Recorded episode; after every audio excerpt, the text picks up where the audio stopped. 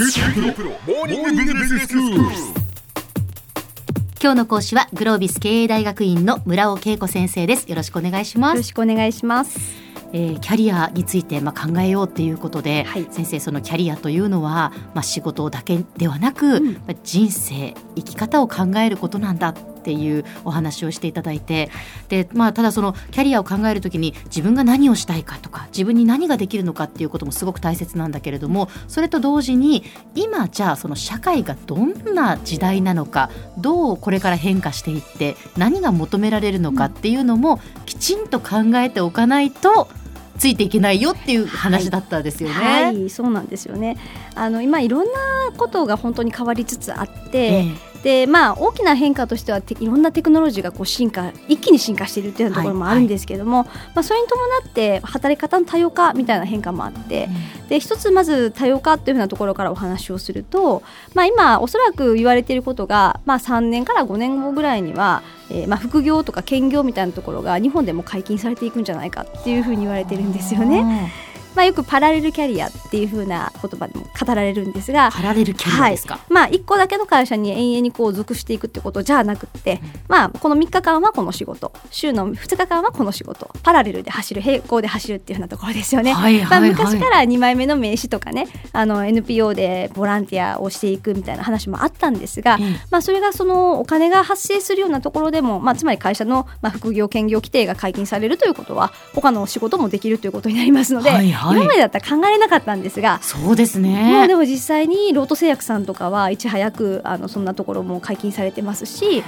でやっぱり企業がそういったことをしてしていくと、まあ、優秀な人材は縛られずに、うん。やっぱり働きたいということになって、ええつまりどっかがこうそういったことをずっとやり始めていくと人を集めたい企業は、まあ、みんなこうこぞって解禁していくみたいな流れにおそらくなるんじゃないかなっていうふうなことが言われています。でも先生その質問なんですけど、その例えばその解禁してしまうと、じゃあ例えばロート製薬の場合ですよ、はいはい。自分のところの社員がうん。違うところで働くっていうのは、自分のところにはメリットはあるんですか、うん。当然競合になる企業と働くってことは何らかの形でおそらく制約がついてると思うんですけれども、ええうん、そうじゃなくて全然違う経験をすると、まあ、それもやっぱり新しい視点が得られるということになりますので、まあ、おそらく企業にとっても新しいこうクリエイティブな発想が生まれやすいということではプラスになると見てると思います。はい。で同時に、まあ、優秀な人材を集めやすい採用の観点でも集めやすいというふうなところでまあ、今の若手はねやっぱり自由にできるだけ縛られたくない、まあ、そんな働き方がしたいっていう方も非常に多くなってきてますし、はい。やっぱりそういった一つの採用戦略の一つと捉えることができると思います。は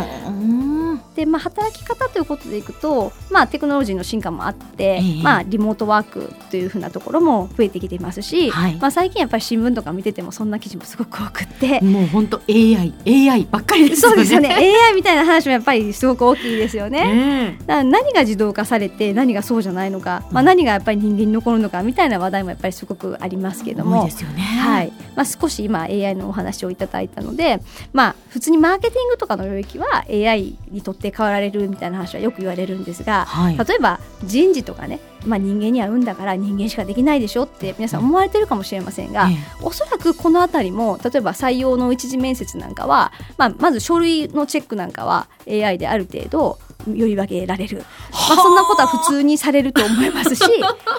でもっと言うとまあ AI じゃなくても、え Facebook とか SNS ができて、ええ最低限どういう人なのかっていうのはどこの人事も今チェックしてますからすでに。なるほど。ええ皆さんあのもう一書類選考で落ちるとかあっちゃうかもしれませんけれども、まあ、必ずしもその書類の内容というよりも自分が書いてた過去の SNS の投稿内容かもしれませんので AI 以前に実はそういうことなんかも普通もうごくごく普通のことです。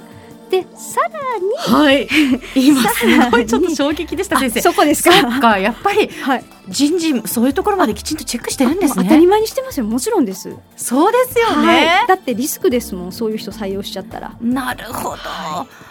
うわー。まあ私はもう今就職してるからですけど。でもそう今ね就職活動中のじゃあ学生もし聞いていたらね、はい。そう自分がじゃあどういうことをそのうん。SNS 上で発信しているのかとか、やっぱそういうことも含めてそうなんですよ。見られているんだっていう意識ですよね。あの何を見られるかもちろん発信内容もそうですし、まあ、どういうところに関心がある人なのかうん。ってこともそうですしもっと言うとどういうお友達がいるのかっていうことなんかも見れちゃいますよね。怖い。まあ、ちょっと今 SNS の話になっちゃいましたけども、まあ、違うテクノロジーでいくと、まあ、あのバーチャルリアリティ的な部分ででアバター的な部分ですね。でそれこそあのいろんな開発が進むとですね、あの話してる内容が自社の理解をどれだけしてるかとか質問に対してであるいはアイコンタクトがちゃんとできるかとか、まあ、そんなところも含めて判断できる、はい、つまり一次面接ぐらいだったらこれは別に普通に人間と面接するんじゃなくて AI 搭載の、まあ、バーチャルリアリティじゃないですけどそんなものと何かよく分かんないものと面接しているというようなことは普通に想像できる話です。でむしろ海外ではやっぱそういう事例も出てきているということです、ね、そうですか、はいなのでかなり、まあ、その丁寧に、まあ、自分の仕事は大丈夫っていうすっと思っちゃうんじゃなくて、うん、本当に大丈夫なのかっていうことは、えー、見ないとだめですしそのためには広くその外の世界今最新で何が起こってて何ができるようになってるのかっていうことへの意識ぐらいは持っておかないと、えーえー、あもう全然知らなかった。5年後10年後にあれなんであの時自分気づかなかったんだろうってことになっちゃいますので、はい、リストアサイト始めてね、なのでやっぱりちゃんと意識外に向けておきましょうってこともおそらくとっても大事なことだと思います。でもう一個大事な実は考えるべきポイントがあって、はい。まあ、いくつまで生きるのか議論がありますよね。つまり、えっと、去年一昨年そうか2014年に生まれた子どもは平均年齢がすでに107歳になるんじゃないかっていう話がされています。はそれも母ですよね。えー、で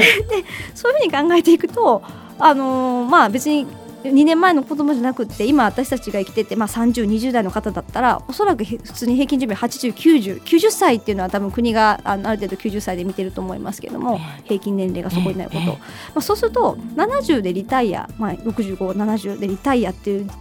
もうそれを前提にするモデルじゃ多分ないということですね。まあ、そうすると、まあ、やっぱり自分はいくつまで働くのかで逆に引退しちゃったらお給料なかったら困りますから、はい、まあ、そのことも含めて考える時代なのかなと思います。うわいろいろ考えさせられました、はい、先生ではまとめをお願いします。はい、まあ、なかなか一言でまとめられないんですが、まあ、やっぱり今そういう時代だという認識をしっかりとした上で、まあ、自分は今の時代どんな価値をまあ出していくのか、まあ、この先どういうこう社会になっていくのかを考えながらどういう価値を社会に提供したいのか、まあ、そこを一緒に考えていくことが大事かなと思います。今日の講師はグロービス経営大学院の村尾恵子先生でした。どうもありがとうございました。ありがとうございました。